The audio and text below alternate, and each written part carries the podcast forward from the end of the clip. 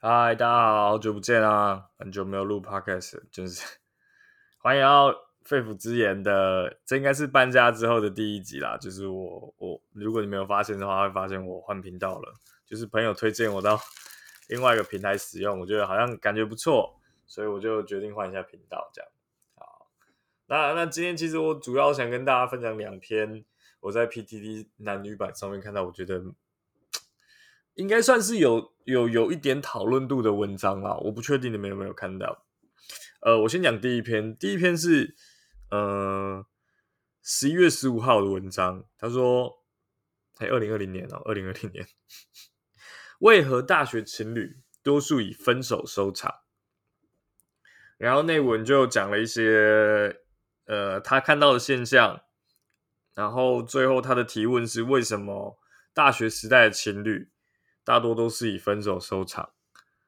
那这个文章出来之后，后续有很多呃回文在讨论这个现象，然后大家举了很多的理由，可是我觉得我都没有看到我觉得最适合的理由，最最能够解释大学情侣为什么往往最后都是分手收场的解释。呃，我认为最合理的解释应该是，所有的情侣里面，大部分的情侣都是以分手收场的。就是这跟学生没有关，学生只是他被注意到的理由。对，就是不知道为什么，呃，我们的社会好像对于学生情侣有一个特殊的关注。那事实上，很多人就是出社会的人。呃，狗屎烂蛋的事情很多，然后动不动就分手换男朋友，干也是多到不行，甚至是结了婚，台湾现在离婚率其实也颇高的，就是大部分的情侣都是以分手收场啊。那我不懂，我不懂大家为什么对于学生情侣要看的特别重要。那呃，普遍这个文章里面提到他两个。他认为比较奇怪的点，好，我先解释第他第一个点叫做他觉得大学情侣啊，常常都已经在一起很久了，可能五六年甚至快十年，结果没毕业两年就分手。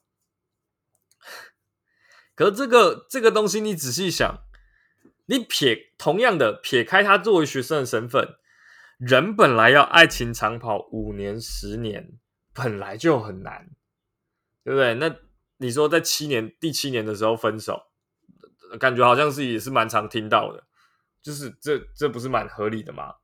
就是时间的跨度拉长了，确实很多东西会改变。嗯，很多很小的事情，你可以三五个月你可以忍，三五年可能就忍不住。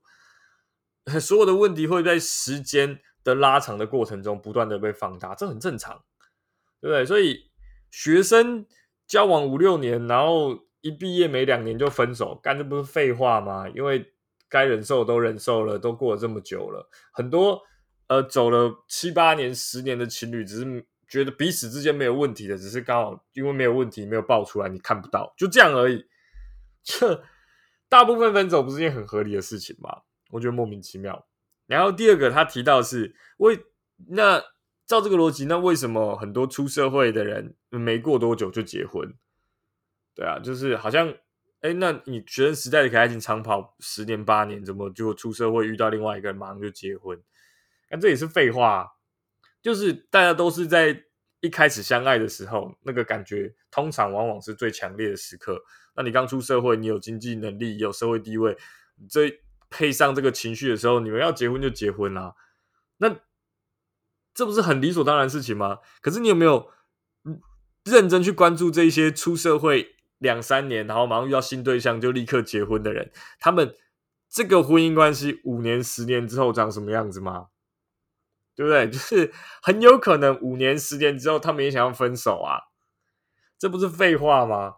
就是我觉得，呃，人类啊，我就不要说人类啊，就是我说 讲人类嘛，台湾人嘛，我不知道，我不知道，我反正我就觉得，我们好像总是在看事情的时候，很喜欢剪下。一个时间段，然后就只照这个时间段讨论。可是时间不是应该是很长，而且是连续的东西吗？你怎么可以随便就剪下一段，然后认定它就应该长什么样子？它就是什么样子？这超没有道理的。那第二个，呃，第二个讲完了嘛？就是额外的，额外的，我想提啦，就是呃，回到那个前面，为什么学生情侣被特别抓出来这件事情？其实我觉得也是蛮病态的。唯一的理由只是因为。学生时期的我们都还很菜，大家都经历过学生时期第一次，甚至第二次谈恋爱，那个早期还很，你对所有事情都很陌生，然后情绪很强烈的时刻，就是因为自己的情绪曾经很强烈，所以我们就赋予了所有学生情侣都要非常特别的这个观点，我们会投以特别的关注，对他有特别的期待。可是实际上，学生时期的情侣到底跟出社会的情侣到底会有什么不一样？其实没有，你遇到的问题是一样的问题，你遇到的困境是一样的困境。很多人说学生时期遇到的困难就很小，那是放屁。你讲的讲的好像你出社会遇到多难的问题一样。学生情侣时代是问题的东西，你出社会是问题。社会社会人时代会遇到问题，放回到情学生情侣时期，它也会是问题。只是我们大家过分的。因为自己的情绪，然后把学生情侣这件事情放得很高，然后赋予了学生情侣特别的地位，然后把学生情侣这件事情认为它是特别有意义的，以至于我们不断的放大检视它，让整件事情看起来我们会得到结论说：哦，学生情侣很容易分手。可是，这就是这就是我们常犯的错误啊！我们把特例，我们把个案当成通例了。不是说不是说特例，把个案当成通例，就是我们会倾向去寻找那一些我们觉得特别的、有意义的，甚至是呃，我们觉得是某一个情绪强烈的东西，就把它视为某一种重要的，或是具有指标意义的东西。呃，举例来说，举例来说，呃，情杀案。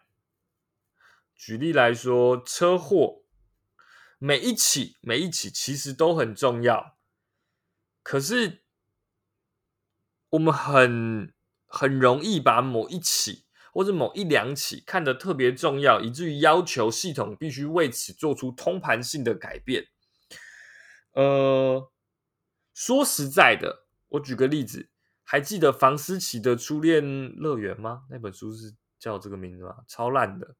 它其实也不过就是某一个个案，可是就有大家因为这个个案的感觉很强烈，就认定这个系统本身有问题。姑且不论这个系统有没有问题哦，姑且不论这个系统有没有问题，我们从某一个个案的角度出发，认定系统出现问题，所以要求系统必须做出通盘性而且全面性的改变。这件事情本身其实是很荒谬的，因为系统的问题可能不在那里。或者系统可能没有那么大的问题，对，呃，我觉得蛮可惜的啦，就是蛮好笑的，就是我们超烂，我们超烂，大家都是这样，大家都是这样，算了。第二个，第二个，第二个新闻，第二个新闻，第二个新闻就男女版的文章就比较比较特别，因为重点不在它的内文，它内文其实是。是蛮简单的，我我可以念给大家听。但我因为我有点我有点阅读障碍，所以如果我等下有点跳帧的话，你们就就请多担待。这个文原文是这样的：这个原 po 说，今天跟女友在讨论明天行程的时候，被女友说逻辑不好啊。以下原话哦：我明天表妹生日哦，我中午跟姑姑吃饭，女友一直说听不懂我的意思。然后还跟我说逻辑很好用，我建议你有。呃，我我只是没有把每个啊这边回到回到原 po 说的，我只是没有把每一个 step 都说出来而已，呃，都讲出来而已。然后女友就一直说我逻辑不好，请问各位板上啊，请问板上各位大师，是我真的逻辑有问题，还是女友理解能力不好？底下推文一，呃，我逻辑不好。底下推文二，我女友呃，以下推文二，女友逻辑能力不好。一跟二各随机挑五人赠送十批的裁判费，谢谢各位大师。OK，呃，我今天没有要讨论，我没有要讨论这篇文章到底是怎么样，是一还是二？因为事实上，我认为不是一也不是二。先讲几个在这个文章里面，呃，我的感受，我的感受。第一，这是一个错误的二选一。什么叫错误的二选一？就是这件事情不是二选一的。它不是原剖的逻辑不好，或者是女呃，或者是女友理解能力不好这两个选项，它可能有第三个选项或第四个选项啊。比如说，我随便想，第三个选项就是这个原剖的表达能力有问题，第四个是可能呃原剖自己的同理心理解能力不足，他没有理解他女友在讲的逻辑不好是什么意思，对不对？就是你你其实可以有很多。可是，当他这个一二下下去之后，这一篇文章底下的推文几乎都在谈，都会对这件事情，即使大家有自己的答案，但都还是会先回答他认为比较是一或者是二，但是可能有其他其他的理由。这件事情本身很奇怪啊，就是我我觉得大家是怎么样，就是很喜欢写选择题，然后写习惯选择题了，所以只要看到有选项就要选吗？不要这样好不好？就是那两个选项可能都是错的，都没有意义。就是因为实际上，我一看推看推文，就会看得出很多人的观点跟我是一样。我觉得，呃，本质上是这个男这个男生的表达能力有问题。就这样。那可是还是会有很多人在谈一或二，嗯，呃，尤其是尤其是他的这个二里面。讲的是这个女友理解能力不好，很多人其实的观点跟我一样，叫做原原原抛这个抛文的人，这个男生表达能力有问题。那这两件事情其实是一体两面的吧？很多事情不是别人的理解能力不好，是你的表达不好。这件事情尤其在我们这些做喜剧演员的人，你在台上在讲笑话的时候，是特别容易发现这件事情的。就是，其实绝大多数的时刻，我们的语言表达这件事情，往往是透过揣测跟想象得到结论的。很多时候，我们其实是没有跟对方有对话的。我们讲话讲的很含糊，但你可能不知道我在讲什么，但是你就会觉得，哦，我知道他大概在讲什么，然后你会下一个自己的判断。那讲笑话的时候，如果我们遇到这个状况，就会让我们的笑话往往变得不好笑，就是因为你的呃逻辑，你的这个 set up，我们这个这叫什么？这个这个中文叫什么？呃，笑话的前提没有讲的很清楚，以至于让大家有误会。